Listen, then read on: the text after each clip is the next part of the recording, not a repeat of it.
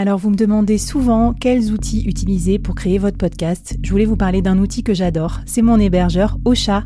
Ils sont partenaires du board et avec mon code promo que je vous mets en description du podcast, vous aurez un mois d'abonnement offert sur la formule Boost. Moi, ce que j'adore chez eux, c'est tous leurs nouveaux outils de podcast marketing euh, que je trouve incroyables.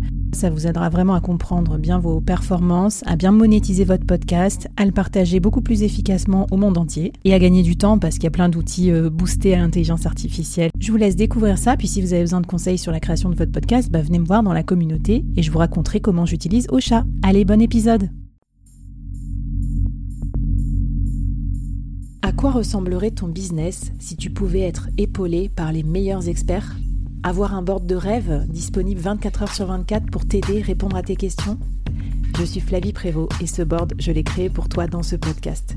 Tu es dirigeant, entrepreneur, freelance ou tu vas bientôt te lancer? Ne reste pas tout seul dans ton coin. Inspire-toi des conseils des meilleurs chaque jour par ici, à mon micro. Et si tu l'oses, on te mettra au défi parce que nous, ce qu'on aime bien, c'est te faire progresser vite et bien. Alors bienvenue à toi, bienvenue dans ton board et bon épisode.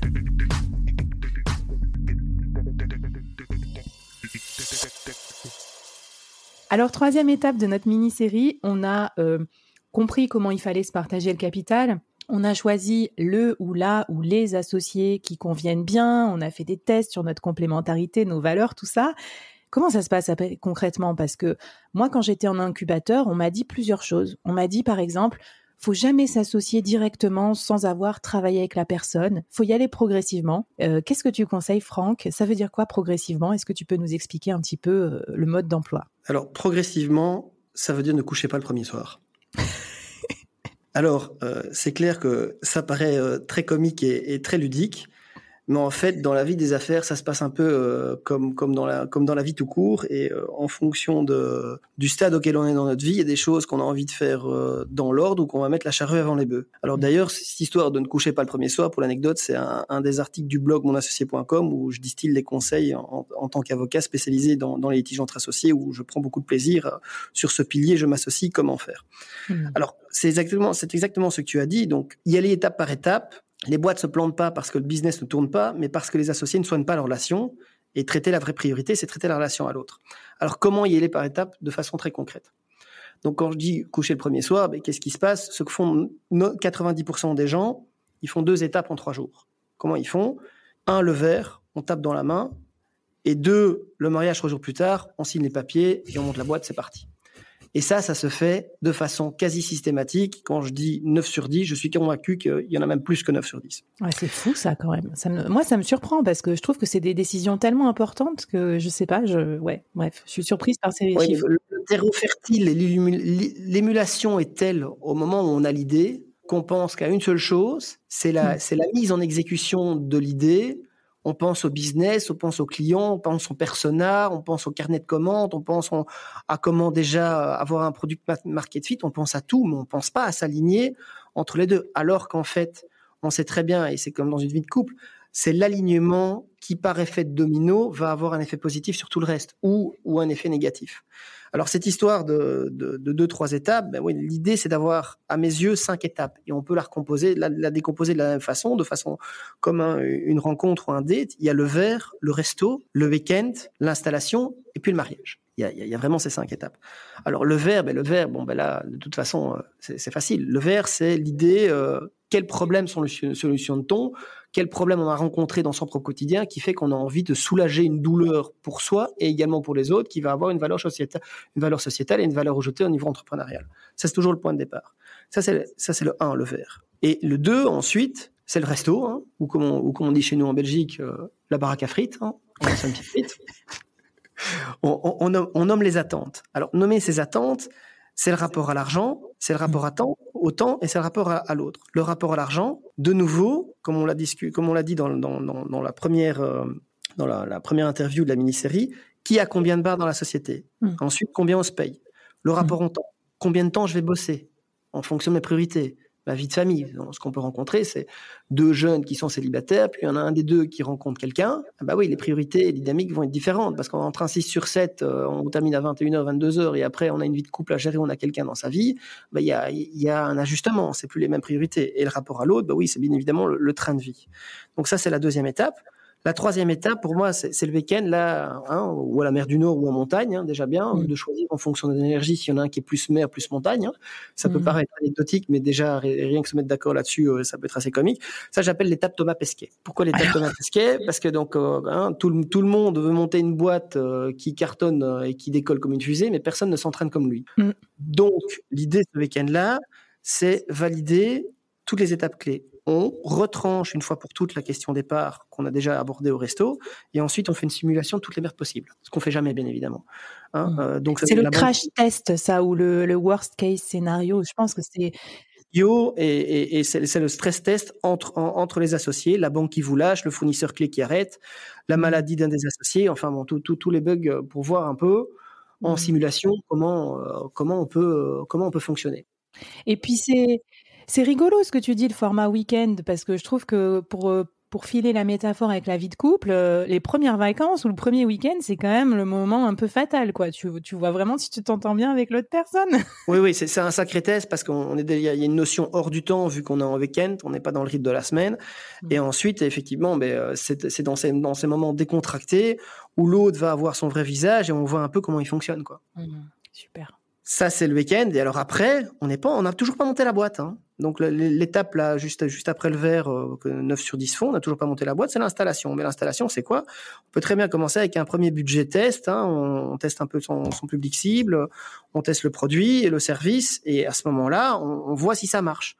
Éventuellement sous, sous forme de side business, hein, comme c'est très à la mode à l'heure actuelle. Mm. Il n'y a, a, pas matière à mettre à, à, aller trop vite. Et finalement, on a le mariage. Là, mm. c'est les papiers, on signe, on officialise. Et donc, ces mm. cinq étapes, comparé à, la façon dont progressive, graduellement, on peut vivre une rencontre, c'est que de la logique. Mais hein, on est l'autre problème, c'est qu'on est pris au niveau émotionnel et qu'on veut aller le plus vite possible parce qu'il y a un engouement. On se dit maintenant, on a une super idée, on fonce.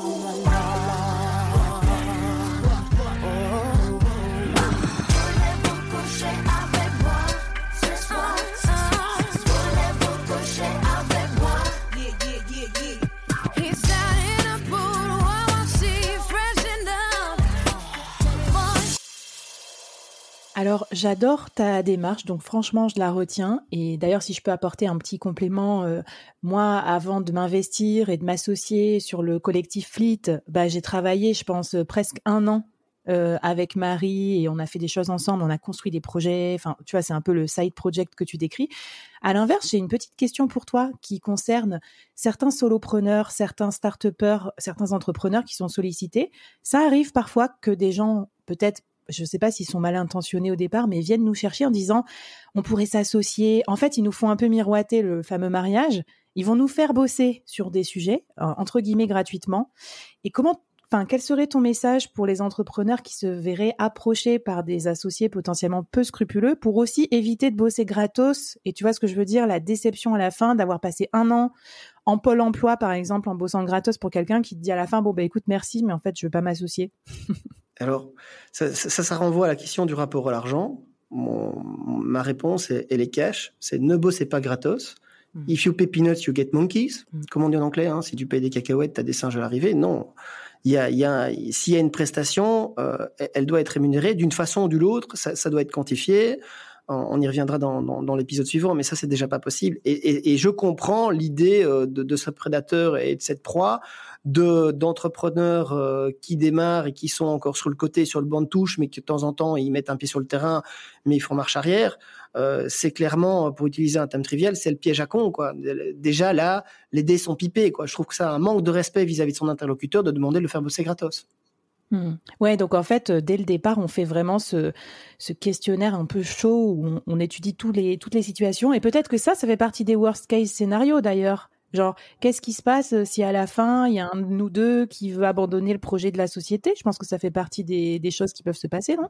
Tout à fait. Euh, c'est super pertinent de, de, l'aborder immédiatement en fonction d'un changement de vie, voire un déménagement à l'étranger. Hein. J'ai des gens mm. euh, que, que, je conseille qui sont co-founders. Une des peurs d'un des co-founders, c'est que son associé déménage à l'étranger. Mm. Alors que la boîte peut être gérée à distance, mais ils auraient plus le même lien. déjà ça crée euh, ça, crée une, une, une, baisse une baisse d'énergie. Mais donc ça, oui, euh, ça peut être abordé. Mais je, je pense qu'on revient chaque fois sur le point de départ. C'est cette question de valeur. Hein. Quand je dis ne bossez pas gratuitement, pour moi, donc là on est sur une question de, de considération et, de respect de l'autre. Déjà, si on lui propose de bosser gratuitement, il y a déjà pour moi un piège. Mmh. Ça veut dire que l'autre, on, on, le considère pas de, de, de, façon respectueuse, parce que si on va le chercher, on estime qu'il a une expertise, on estime que sa valeur ajoutée va apporter quelque chose par rapport au projet dans lequel euh, l'autre personne veut l'intégrer. Donc il y a une rémunération de façon ou d'une autre, mais ça doit être quantifié, ça doit être nommé. Et ne mhm. pas nommer les choses et les gens qui disent voilà, tu peux bosser pour moi et qui n'abordent pas tout de suite, bon voilà, bah alors comment on fait pour l'argent et que cette question ne soit pas nommée par la personne qui vient toquer à votre porte, déjà pour moi c'est un signe, il y a un premier red flag en disant prudence, il y a quelque chose qui m'échappe. Super intéressant. Ben, merci de déminer un peu et de nous, de nous montrer les red flags parce que des fois ils sont là, mais je sais pas ce qu'on fait. On fait semblant de pas regarder. Tu vois ce que je veux dire? On se voile un petit peu la Alors, face. on est toujours flatté quand quelqu'un nous. C'est toujours. Euh, c'est bon pour l'ego, hein, de nouveau. Hein, c'est c'est bon pour l'ego. On est flatté. Il y a quelqu'un qui nous a contacté. On, on, se sent valorisé.